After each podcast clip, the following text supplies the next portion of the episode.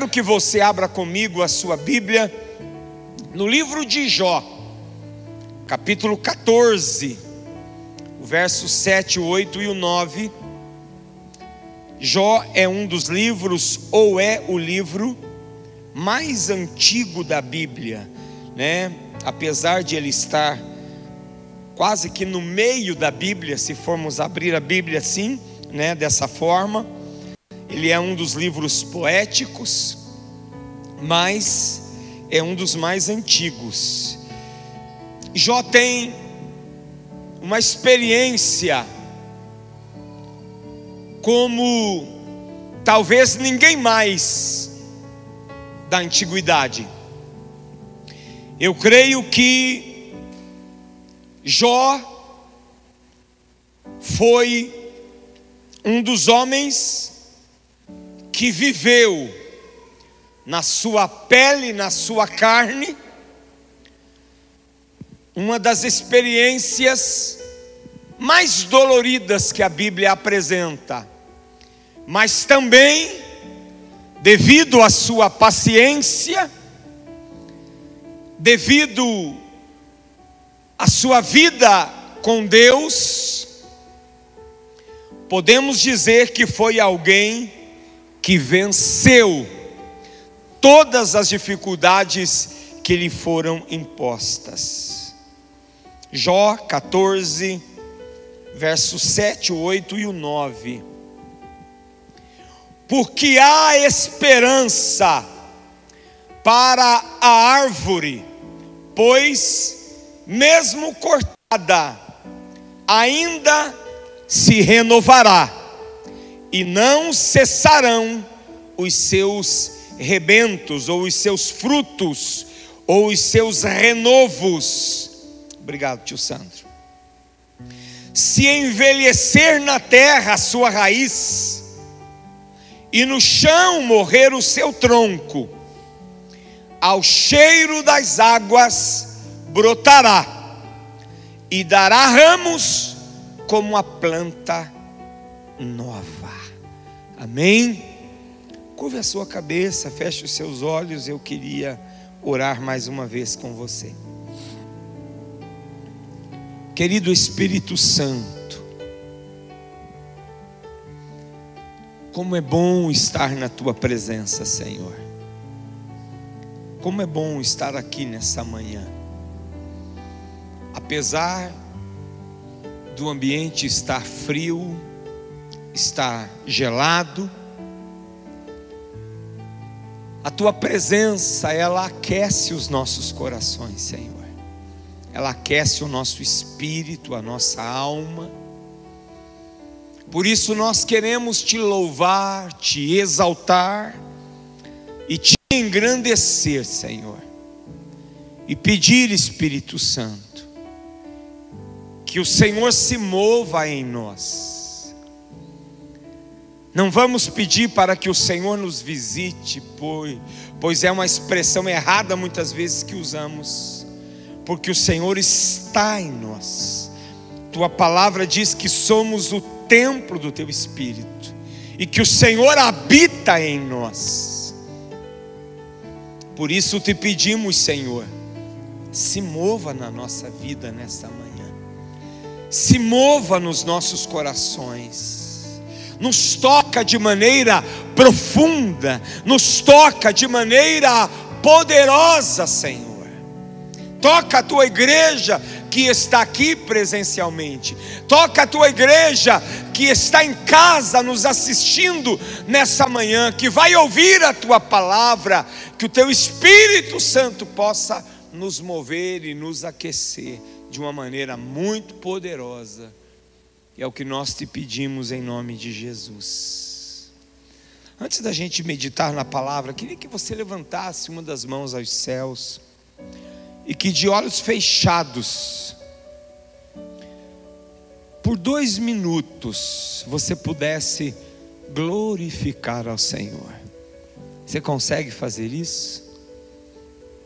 Dois minutos, glorifique o nome do Senhor. Exalte o nome dEle, adore o Senhor. Bendiga o seu nome nessa manhã. Agradeça ao Senhor por você estar aqui. Louve o nome do Senhor por você estar aqui, por você estar vivo, pela sua casa, pela sua família. Agradeça ao Senhor por este domingo de Dia das Mães. Mesmo você que já não tem a sua mamãe mais, agradeça ao Senhor. Louve o nome do Senhor, bendiga seu nome. Agradeça ao Senhor pela Sua palavra, pelo Espírito Santo, pela vida dos irmãos que estão aqui, mesmo com o distanciamento, agradeça ao Senhor pela comunhão que nós estamos vivendo, agradeça ao Senhor pela presença dEle, pela Sua palavra, pelo Seu amor que nos envolve. Oh, adore o nome do Senhor, bendiga o nome do Senhor se você fala em língua, se você está cheio do Espírito Santo, se derrame na presença do Senhor, ative o Espírito Santo na sua vida, ative o fogo da presença do Senhor no seu coração. Oh Senhor, nós te adoramos, oh Pai. Senhor, nós te louvamos, nós te bendizemos, nós magnificamos o teu santo nome.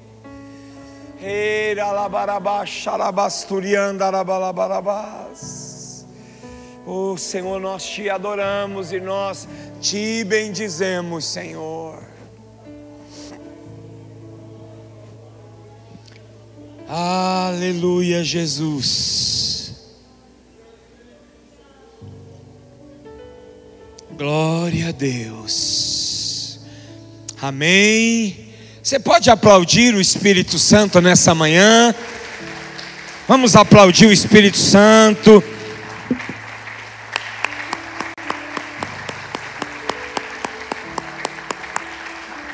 Ao Senhor toda honra, toda glória, todo louvor e toda adoração. Queridos, se você for observar esse texto, desde o primeiro verso, você vai perceber que Jó está apresentando a brevidade do ser humano. Jó está falando do tempo, do período tão breve que o homem matéria, que o homem carne tem aqui nessa terra. Ele diz no primeiro versículo: o homem nascido de mulher, ele está falando da carne, está falando da matéria, vive breve tempo, quer dizer, é um tempo muito curto, é um tempo muito breve, é um tempo muito pequeno.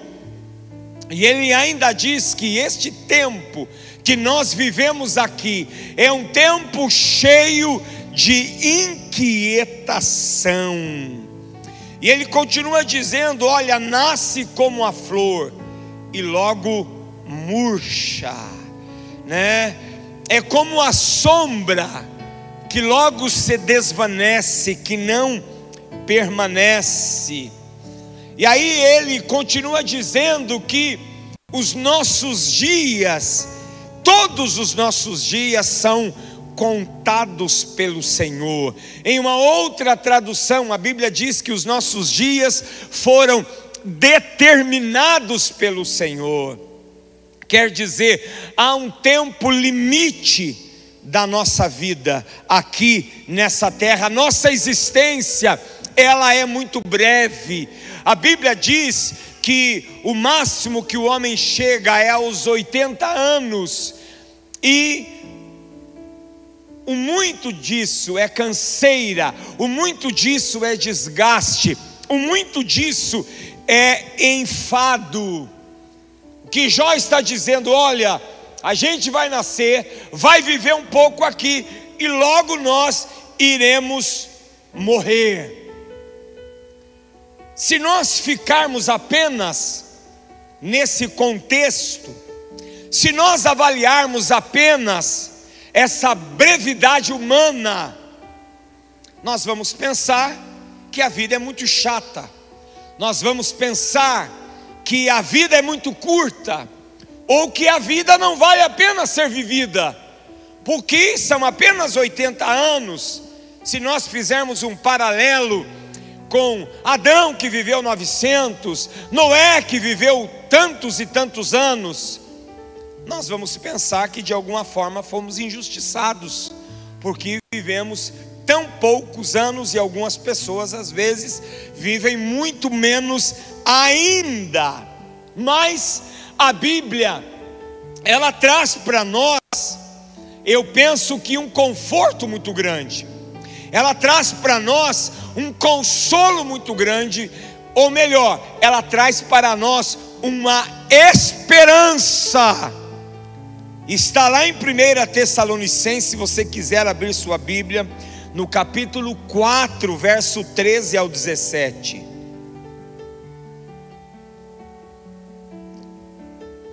Aqui o apóstolo Paulo, ele gera esperança no nosso coração. Quanto à nossa vida, ele diz o seguinte: irmãos, está falando conosco, com a igreja Diga assim: está falando comigo. Não queremos que vocês sejam ignorantes quanto aos que dormem. Aqui Paulo está falando daqueles que morreram, para que não se entristeçam como os outros que não têm esperança. Quem tem esperança aqui, diga amém, Jesus.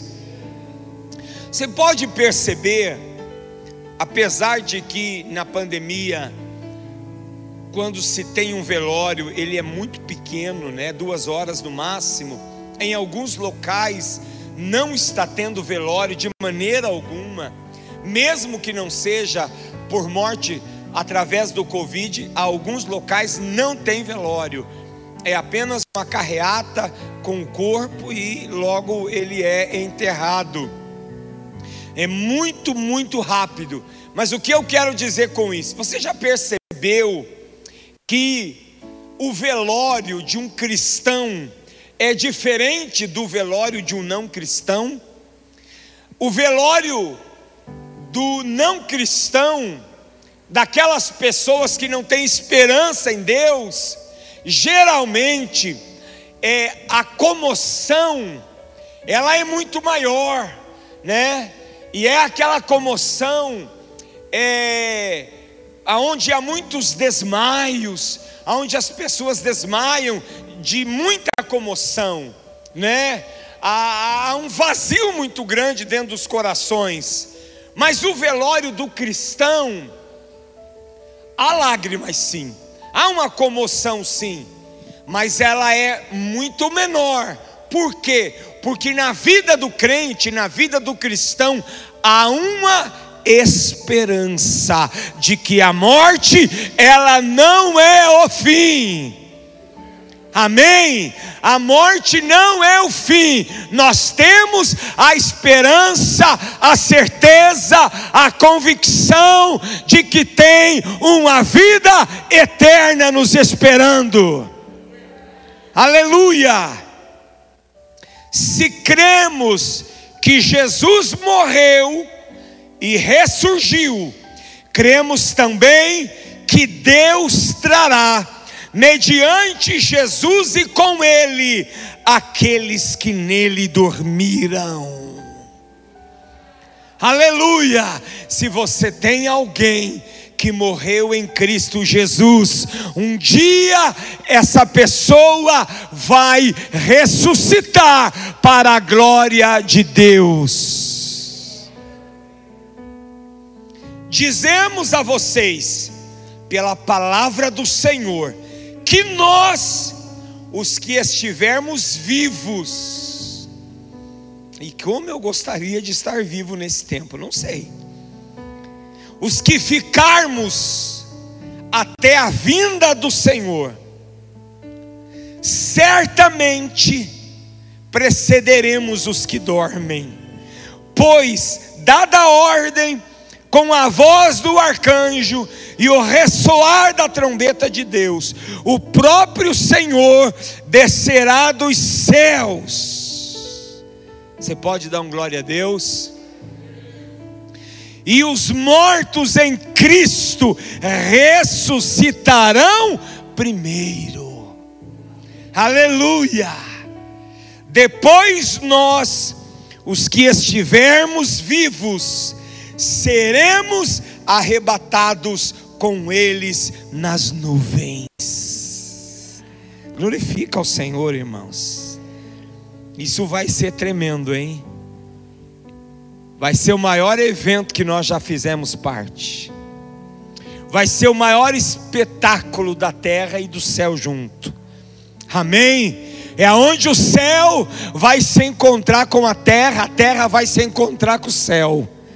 Aleluia! Depois nós, os que estivermos vivos, seremos arrebatados com Ele nas nuvens, para o encontro com o Senhor nos ares, e assim estaremos para sempre com o Senhor. Eu queria que você aplaudisse Jesus por essa palavra.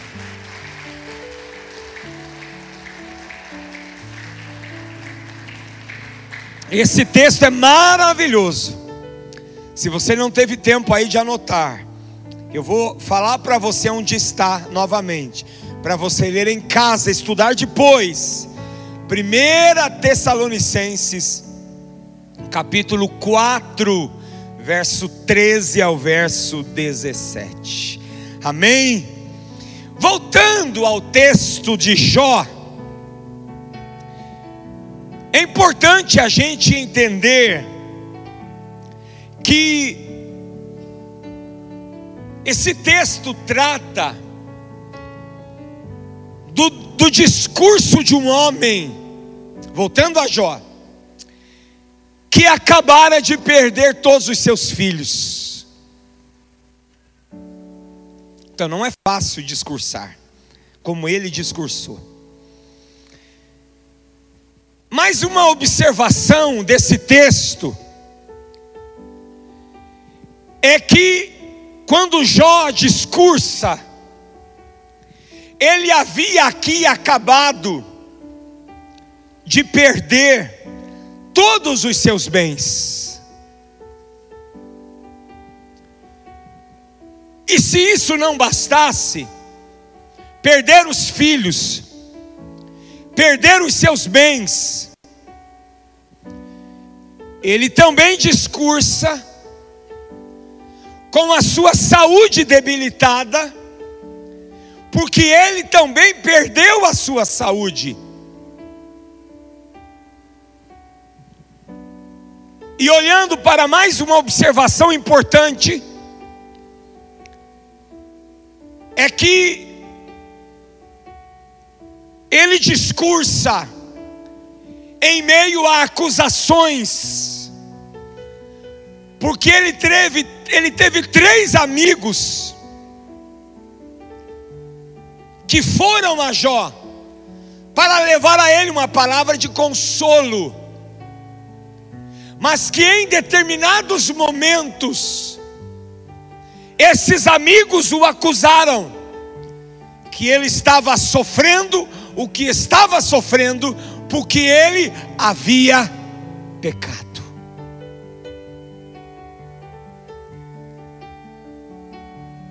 Então, quem tem amigo assim não precisa de inimigo, não é verdade?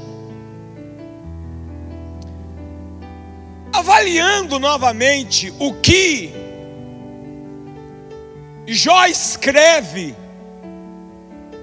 dizendo que há esperança para a árvore que foi cortada e que ao cheiro das águas ela poderá reviver. Nós temos uma outra palavra que faz um contra um contraposto aqui ao que Jó escreveu. Está lá em Eclesiastes capítulo 11, o verso 3. E é a palavra de um grande sábio. São palavras do rei Salomão. E ele escreveu algo interessante. Porque ele diz o seguinte: quer uma árvore caia para o sul ou para o norte, onde ela cair, ficará. Veja que Jó diz que uma árvore cortada, ela poderá renascer, ela poderá reviver. Mas o sábio Salomão diz que se uma árvore for cortada, caia ela para o sul ou para o norte, aonde ela cair, ela vai ficar. Salomão está dizendo: olha, não há o que fazer. Não há o que fazer. Em outras palavras, ele está dizendo: já era. É o fim. Não há mais nada que se possa fazer. Porém, quando nós vamos observar melhor o que os dois escreveram, o que Jó escreveu, e eu queria repetir, porque esta é um tipo de palavra que nós precisamos carregar conosco. Porque há esperança para a árvore que, se for cortada, ainda se renovará, e não cessarão os seus renovos ou os seus frutos. Ao cheiro das águas brotará. Essa palavra é uma palavra profética. Essa palavra é uma palavra profética. Essa palavra ela está estava falando não apenas do tempo presente. Essa palavra estava falando não apenas da própria vida de Jó, porque ele se via como uma árvore cortada, alguém que perde seus filhos, alguém que perde sua família, alguém que perde todos os seus bens, a sua riqueza, do dia para a noite alguém que perde a sua saúde, alguém que a esposa chega e diz para ele: Jó, amaldiçoa o teu Deus e morre. A mulher dele deu a ele um veredito. A própria mulher e disse: Olha, Jó, acabou para você, acabou para nós. É como se ela estivesse dizendo: o Deus que você serviu até aqui não está mais olhando para você. É como se ela estivesse dizendo: de que adiantou Jó os teus sacrifícios? De que adiantou Jó as suas ofertas? Porque a Bíblia diz que Jó fazia continuamente sacrifício pelos seus filhos. De que adiantou Jó o seu temor a esse Deus? Ele não serviu para você, Jó. Ele não serve para você. Amaldiçoa ele e morre. Mas Jó fala de uma esperança. Jó fala de algo que, mesmo que tenha sido cortado, e ele exemplifica a árvore, ainda poderá se renovar e dar frutos.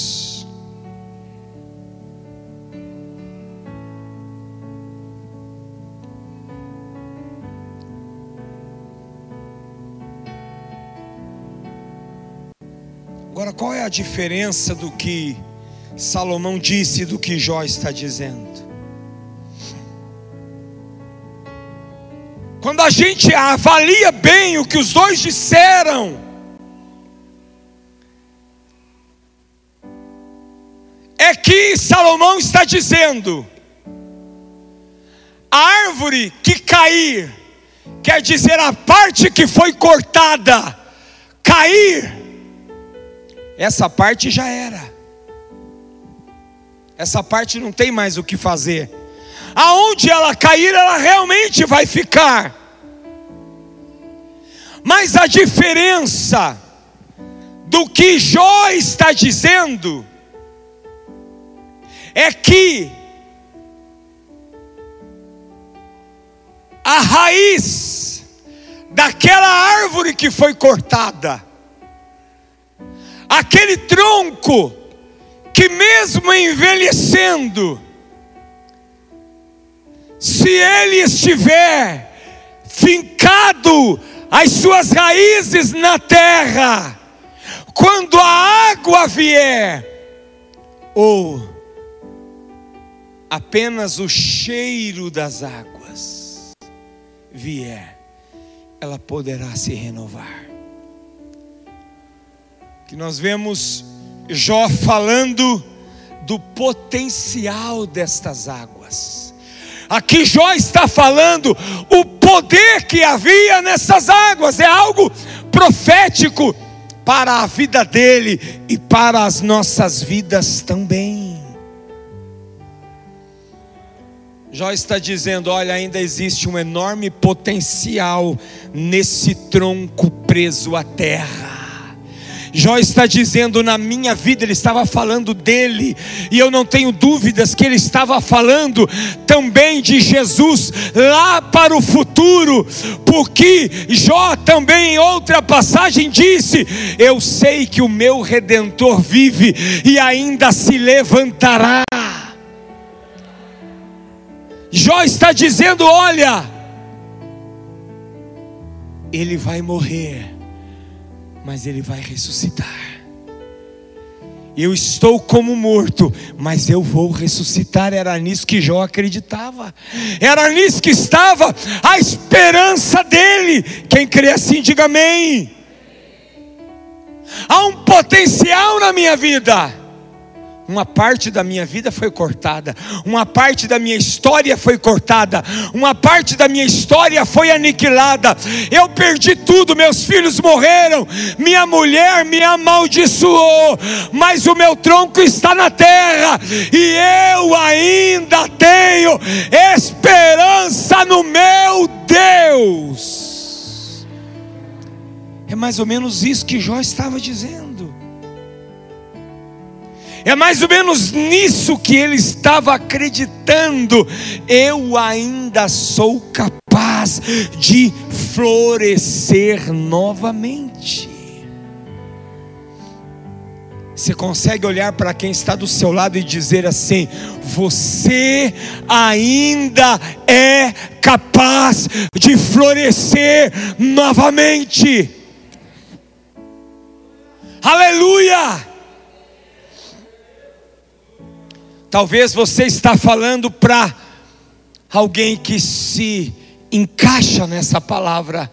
Talvez você esteja falando isso para alguém que está apenas um tronco ou apenas uma raiz fincada na terra, se agarrando como dá, para não terminar de apodrecer, para não terminar de morrer. E agora eu não estou falando da morte física, não estou falando da morte terrena, que nós iniciamos falando e que Jó estava falando no início do capítulo, mas eu estou falando da morte da sua vida espiritual, estou falando da morte interna, que há muita gente que está viva fisicamente, que ele anda, vai aonde ele quer, mas que espiritualmente ele já morreu há muito tempo. Que espiritualmente ele já não existe, já era, já se desfez, está seco, está vazio, não tem frutos, não tem renovo, não tem flores, não tem caule, não tem ramos. Há muitos crentes que ele tem só um pedaço do tronco. As raízes ainda o mantêm firme. Talvez a vida passada com Deus, talvez a vida de oração passada, talvez os jejuns que você fez ou que fizeram por você. Talvez as orações de alguém para a sua vida Talvez o tempo que você teve no Senhor. Agora, você tem duas opções: focar naquilo que você perdeu, se lamentar por aquilo que você foi e que agora não é mais, porque pessoas que estão nessa condição, o que mais elas fazem é lamentar-se por aquilo que foram. Eu era assim. Aquele tempo foi maravilhoso. Como era bom como a igreja era fervorosa, como havia fogo, como havia cura, como havia batismo. Eu posso me lamentar e ficar focando nisso. E esperar que a derrota venha, esperar que alguma coisa venha e arranque esse velho tronco que ainda está agarrado na terra. E aí talvez não haja mais nada o que fazer.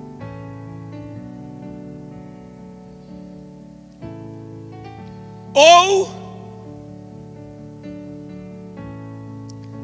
se voltar para Deus, olhar para o que restou porque ainda resta alguma coisa. Amém? Ainda resta alguma coisa. Pastor, o óleo já se derramou faz tempo, a botija estava quebrada. Mas talvez se passar a mão lá dentro, ainda vai ter uma manchazinha de óleo. Aleluia, Jesus. Talvez se você olhar com bastante cuidado, você ainda vai encontrar uma gota do óleo da presença do Espírito Santo na sua vida. Você tem duas coisas a fazer: ou focar naquilo que se foi,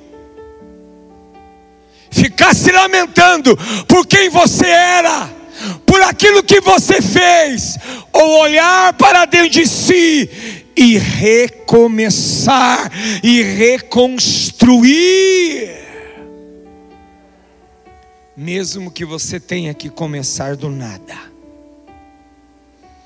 Pastor, mas é muito difícil. É verdade. Pastor, mas não é fácil. É verdade. Mas não é impossível. Não é impossível recomeçar, reconstruir. Não é fácil, mas não é impossível, porque você não está sozinho, amém? Diga para quem está do seu lado: você não está sozinho. Há uma torcida por você, pastor, mas ninguém me fala nada. Pastor, ninguém me diz nada, eu não ouço uma palavra de ânimo, eu não ouço uma palavra de consolo, ninguém me ajuda, ninguém me estende a mão. Pode ser que aqui na terra ninguém te estenda a mão, mas eu creio que no céu há uma torcida por você. Talvez nessa manhã Talvez nessa manhã o céu possa estar de pé, Deus possa estar de pé, Jesus, os anjos, e eles estão lá se confabulando e estão dizendo: tomara que ele ouça essa palavra, tomara que ela ouça, tomara que essa palavra entre no coração dele e ele comece, nem que seja do zero, mas nós acreditamos nele. Deus acreditava em Jó. Deus acreditava em Jó. Deus acreditava nele. No entanto, que Deus acreditava que se você ler o capítulo todo, lá no capítulo 42, você vai ver Jó admitindo: Olha, eu conheci o Senhor só de ouvir falar, mas agora os meus olhos te veem. E a Bíblia diz que Deus acrescenta para Jó o dobro de tudo que ele possuía e deu a ele filhas não lembro se deu filhos, mas filhas ele deu, e a Bíblia diz que eram as mais lindas de toda a história. Aleluia! Uma das filhas de Jó se chamava Keren Apuque, por isso que o nome da minha filha Keren é Keren. Porque eu saberia que ela seria uma menina linda, como ela é. E aí demos o nome dela de Keren, só não colocamos o Apuque, colocamos Radassa.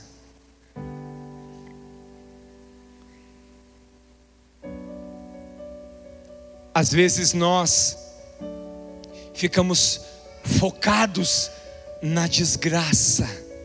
Às vezes nós focamos, ficamos focados na falta. Às vezes nós ficamos focados naquilo que se foi, naquilo que se perdeu. Ah, como eu amava, como era bom, como eu queria, como era maravilhoso, sim, mas acabou. Se foi, é a outra parte da árvore que caiu, que não tinha raiz. Porque se tivesse raiz, estava ali. Mas tem uma parte em nós, tem uma parte em você, tem uma parte na igreja, tem um tronco que está fincado no solo, ou melhor, tem um tronco que tem raízes que ainda está fincado na rocha, que é Cristo, o Senhor Jesus. E que a Bíblia diz que não será abalado, que nada vai poder derrubar. Oh! Aleluia! Ainda dá tempo de você reconstruir. E como foi com Jó, pode ser com você. A segunda parte, a segunda etapa. Que a sua vida não acabou, não, viu? A sua vida não acabou. Tem uma segunda etapa se achou que foi bom a primeira, a segunda vai ser melhor. Aleluia! Você achou que até aqui foi bom, a segunda parte vai ser melhor, é profético. A Bíblia diz que a glória da segunda casa será maior que a da primeira. Aleluia! Agora isso depende de você. Depende da sua decisão, depende do que você quer depende de onde seus olhos estarão. Depende da sua vontade, do seu desejo. Ah, pastor, o meu já morreu. Pois é. Não acho que alguém vai ter pena de você. Que às vezes a gente quer ficar no vitimismo. Estou ajustando minha calça aqui, irmãos. Está querendo cair. E olha que eu já engordei uns 6 quilos de volta, né? Para quem perdeu 12, 10 a 12. Às vezes a gente quer ficar no vitimismo. Ah, ninguém me ajuda, ninguém olha para mim, coitadinho de mim. Ah, como eu sou um desgraçado, como eu sou uma desgraçada. Não estou falando palavrão, viu? Desgraçado é alguém sem graça. Ele está des, né? Está sem a graça. Ah, porque eu sou isso. Ah, porque ninguém me visita. Porque o pastor não olha para mim. Meu líder me abandonou. Ah, coitadinho de mim. Para com isso. Isso é vitimismo barato, irmãos. O diabo está fazendo isso com você assim, ó, te jogando para lá e para cá, e você está dizendo: que bom. E você está baixando a cabeça. O diabo está, ó, pisando em você e torcendo seu pescoço. E você está dizendo que bom, diabo, continua, faz isso mesmo, me arrebenta comigo, que eu sou um coitado, eu não presto, eu não valo nada. Para com isso, irmãos. Você é muito mais importante do que você pensa ou imagina. Você é muito maior do que você pensa ou imagina. Você é filho, você é filha de Deus. E acabou. Agora, até quando você vai permitir que o diabo dite as regras na sua vida? Até quando você vai permitir que o diabo diga o que você é ou quem você é? Olha para a Bíblia e vamos ver o que Deus diz a teu respeito. Deus diz o seguinte assim, ó: fui eu que te escolhi desde o ventre da tua mãe. Ô oh, gente, poxa, que coisa boa! Fui eu que te escolhi. Deus está dizendo isso a meu e a seu respeito. Fui eu que te escolhi desde o ventre da sua mãe.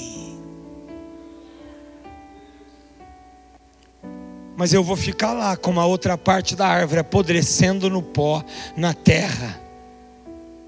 Não vou, né?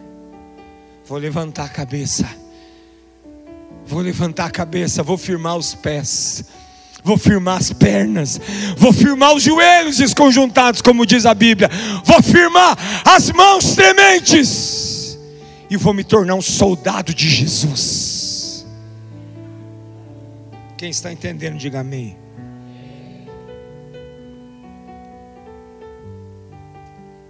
Diga para quem está do seu lado: recomece.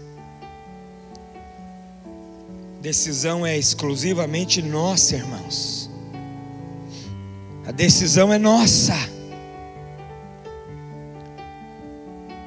Quem tem que vencer essa crise somos nós. Não espere que o Bolsonaro vai fazer alguma coisa. Não espere. Não espere que o governador do Paraná vai fazer alguma coisa, o prefeito da cidade vai fazer alguma coisa, o seu líder de associação de bairro vai fazer alguma coisa. Não espere, não espere que o pastor vá fazer alguma coisa por você. Aliás, algumas coisas a gente faz. Vamos fazer aí os 21 dias de ativação, mas eu não vou jejuar por você. Você tem que jejuar por você. Não vou ficar gastando meu tempo orando por você, embora a gente ora, mas quem tem que orar por você é você. Não vou ler a Bíblia por você, quem tem que orar, quem tem que ler a Bíblia por você é você mesmo. Não vou me arrepender por você, vou me arrepender pelos meus pecados. Você vai se arrepender pelos seus. E eu não vou abrir as minhas narinas para sentir o cheiro das águas chegar. Quem tem que abrir as suas narinas para sentir o cheiro das águas chegar é você. Amém? Pastor, qual é essa água? Qual é esse cheiro de águas? Esse é o cheiro do Espírito Santo. Aleluia! Águas na Bíblia significa o Espírito Santo de Deus na nossa vida. É esse cheiro dessas águas chamado Espírito Santo que vai renovar você, que vai fazer você reviver, que vai te colocar de pé novamente. Aleluia! Saia da retaguarda. Saia de trás das cortinas. Saia de trás desse muro. Saia de por detrás das paredes. Esse não é teu lugar. Teu lugar não é escondido. Teu lugar não é trancafiado. Teu lugar não é na caverna. Elias era útil para Deus fora da caverna. Elias era útil para Deus no monte, buscando fogo da presença de Deus, para lamber o altar, para destruir os profetas de Baal. Dentro da caverna ninguém é útil. Mas a decisão é sua. Deus disse para Elias: Elias, saia daí, aí não é seu lugar. Mas Deus não arrancou Elias a força de lá. Deus não vai te arrancar a força. Quem tem que vencer essa omissão é você. Quem tem que vencer esse desânimo que você se meteu é você. Ah, quando eu era diferente, me humilhavam, pisavam em mim, papapá e bababá. Sabe o que, que você deixou de ser crente? É isso que você deixou. Porque o crente, ele entende o que Jesus disse, o que a Bíblia diz, como um cordeiro mudo, ele foi levado ao matador e ele não abriu a sua boca. Você está entendendo?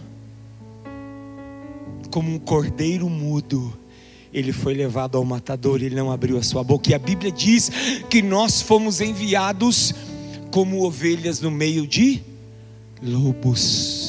Pastor, mas eu estou só no meio da igreja. Quem disse que na igreja não tem lobo? Você tem que vigiar, meu filho. Agora, você tem que decidir sair da caverna.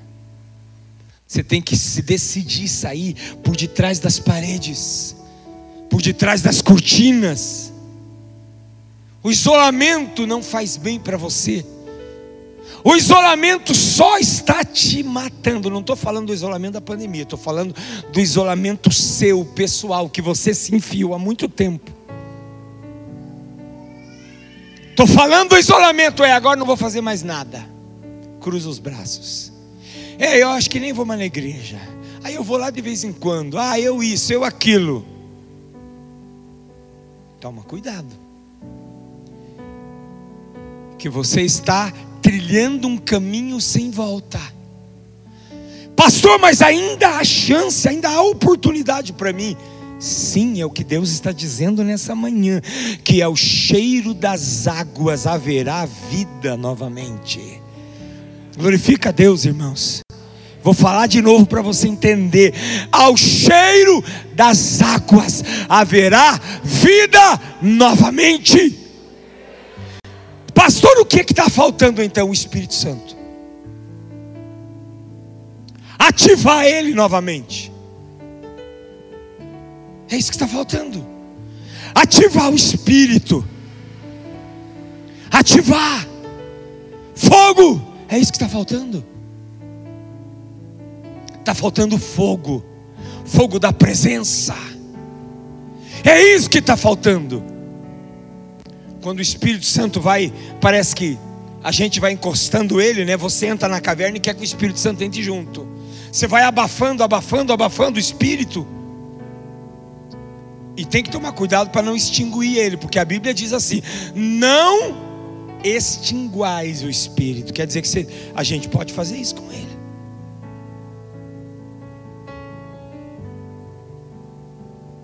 A gente vai fazendo isso e vai sobrando o que em nós? Vai sobrando só carne, vai sobrando só medo, vai sobrando sua frustração, vai sobrando decepção. Aí a frustração e a decepção que você vencia tranquilamente, feito um rolo compressor, quando o Espírito Santo estava bombando, né? Aquela expressão que eu disse alguns dias atrás aqui, quando você estava babando óleo você tinha frustração, você tinha decepção, você, o medo vinha, a tristeza vinha, a crise vinha, a perda vinha, vinha a crise financeira, vinha, vinha a crise familiar, vinha relacionamento quebrado, vinha um monte de coisa. Mas o Espírito Santo, ó, tá, tava bombando aqui, ó, e você caminhava ó, passos largos, ó. Não tem, não, o diabo chegava na sua frente, você dá licença, capeta, eu tenho mais o que fazer, não vou ficar dando bola para você. Agora, quando você abafa o Espírito Santo, a revolta ganha espaço, a mágoa ganha espaço, a frustração ganha espaço. Ah, sabe os pecadinhos que você venceu lá atrás, o orgulho, a inveja, o egoísmo, ganha espaço de novo. A vontade de fumar vem, a vontade de beber vem, a vontade de usar drogas vem, de prostituir, de ver pornografia, os sentimentos de homossexualismo, eles voltam. Por quê? Porque você abafou o Espírito Santo. Agora, deixa o Espírito Santo crescer de novo dentro de você. Deixa o Espírito Santo crescer de novo. Deixa as águas vir de novo. Aleluia. Lá em Ezequiel, a Bíblia, Ezequiel acho que 37, né? Ou acho que é o 37, se não me engano. Fala que que as águas águas purificadoras é 37? Não, é o vale é, é, né? É o vale de ossos secos. É o 47. As águas Lembra do quem lembra do texto das águas purificadoras? A Bíblia diz que aquelas águas quando elas entrarem no rio sem vida, está falando do Mar Morto. A Bíblia diz que elas darão vida àquelas águas. Quando essa água viva, que é o Espírito do Senhor, entrar aonde não tem peixe, a Bíblia diz que vai ter peixe. A Bíblia diz que quando essa água viva, que é o Espírito Santo, passar aonde tem doença, vai haver cura. Isso. Reconstrua o relacionamento com o Espírito Santo de novo. Ative ele na sua vida e você vai ver que a tua história vai mudar.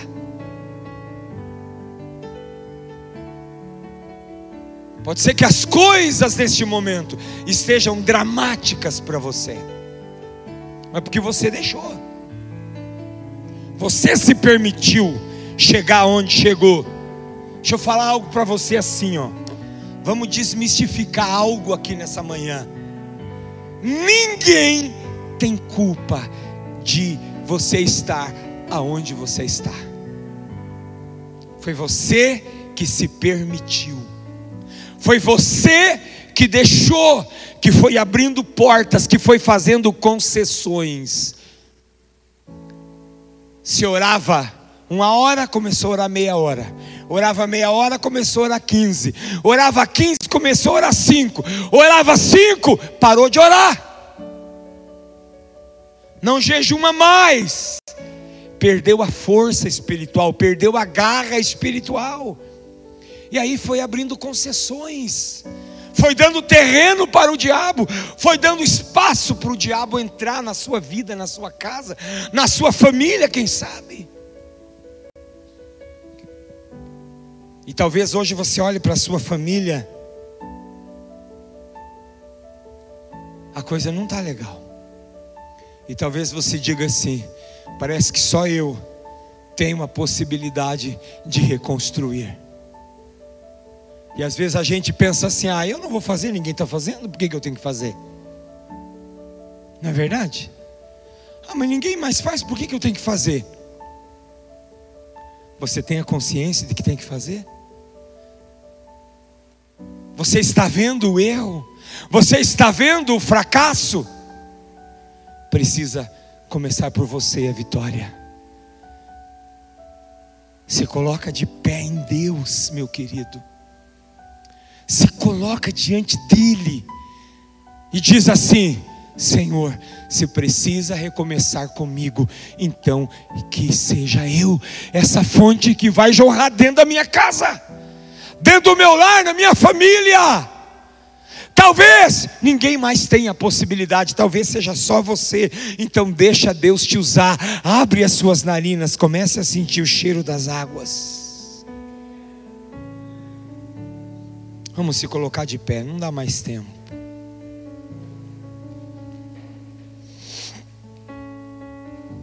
Feche os olhos um pouquinho. Põe as mãos aí sobre seu coração.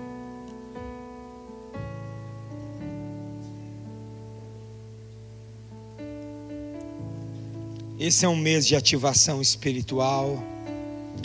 Esse é um mês de ativar os dons novamente. Esse é um mês de ativação profética. Esse é um mês de ativar cura, de ativar libertação. Esse é o mês de ativar a nossa fé. É o tempo de ativar o Espírito Santo dentro de nós. Esse é o tempo de ativar o fogo da presença de Deus dentro de nós. Sabe, chegar aqui e não esperar que o louvor ative você, porque a gente às vezes espera isso, né? E aí o ministério louvor tem que fazer tudo. A palavra tem que fazer tudo. Não, você vai chegar aqui já ativado. Ativado. Como uma brasa viva, viu, José Antônio? Como uma brasa viva. Encostou perto de alguém deu um aleluia, deu um glória a Deus, leu a palavra, ouviu um canto, o fogo começa a incendiar. Agora, se você chega aqui feito uma pedra de gelo, aí ninguém tem a obrigação de ativar você, pelo amor de Deus. Se você chega aqui com a raiz, né, envelhecida, sem sentir o cheirinho de água ali, Fica difícil, ajuda a gente, por favor. É um ditado aí, ajuda aí, ó. Se ajude. Se você quiser, Ele manda. Aleluia. A Bíblia diz assim, ó. Aqueles que me buscam me encontrarão. Aleluia. A Bíblia diz mais: chegai-vos a Deus, e Ele se chegará a vós. Você tem que tomar uma decisão. Você tem que ter uma reação. Você tem que ativar. Ativar o Espírito Santo aí. Você tem que ativar.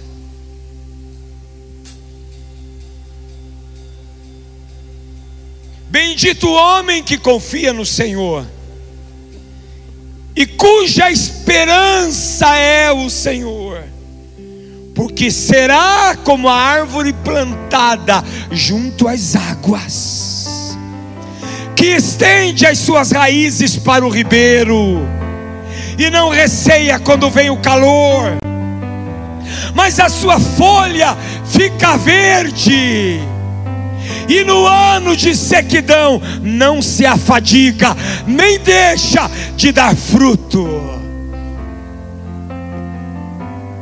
Como o vaso que ele fazia de barro, quebrou-se na mão do oleiro, tornou-se a fazer dele outro vaso.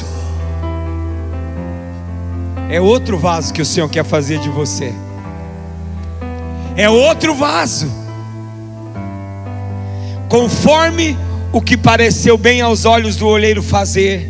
Então veio a minha palavra do Senhor dizendo: Não poderei eu fazer de vós como fez este olheiro, ó casa de Israel, diz o Senhor. Eis que como barro na mão do olheiro, assim sois vós na minha mão, ó casa de Israel. Mais um aqui para encerrar, para a gente orar. Então regarei com água água do Espírito, água pura.